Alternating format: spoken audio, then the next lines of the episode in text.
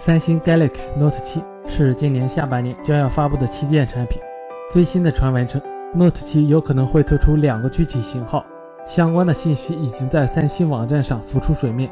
在一个 UA 资料页面泄露了一款型号为 SM-N930F 的智能手机。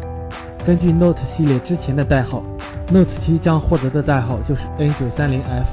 预计三星将在七月开始批量生产 Note 7系列智能手机，八月二日正式推出。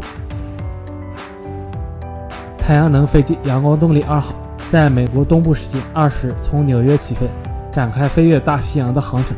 预计整个飞行航程需要九十个小时，终点站是西班牙的塞维利亚。阳光动力二号去年三月九日从阿布扎比起飞，计划在不使用任何燃料的情况下，完成围绕地球一周的飞行。目前已经完成三分之二的绕飞全球航程。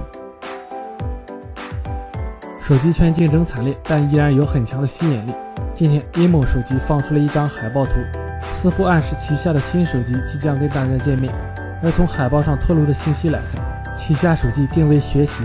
从 imo 手机官方认证消息来看，步步高的新品牌将主打学习手机。步步高的主业务在教育上，其产品涵盖了家教机、点读机。现在顺势推出学习手机，也是筹划之中的事情。Vivo 今天公布了 X7、X7 Plus 的发布会时间以及地点。X7 系列将会在六月三十日的中国电影导演中心发布。邀请函与 X7 系列产品主打柔光自拍的风格非常符合。vivo X7 配备了骁龙六五二处理器，4GB RAM 加 64GB ROM 组合，一千六百万像素前置摄像头，支持前置柔光灯以及指纹识别，是一款主打自拍的手机新品。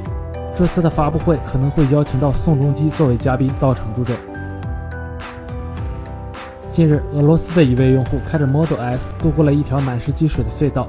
看来，特斯拉 Model S 不仅仅是有着中控大屏，也有可能是一辆水陆两用汽车。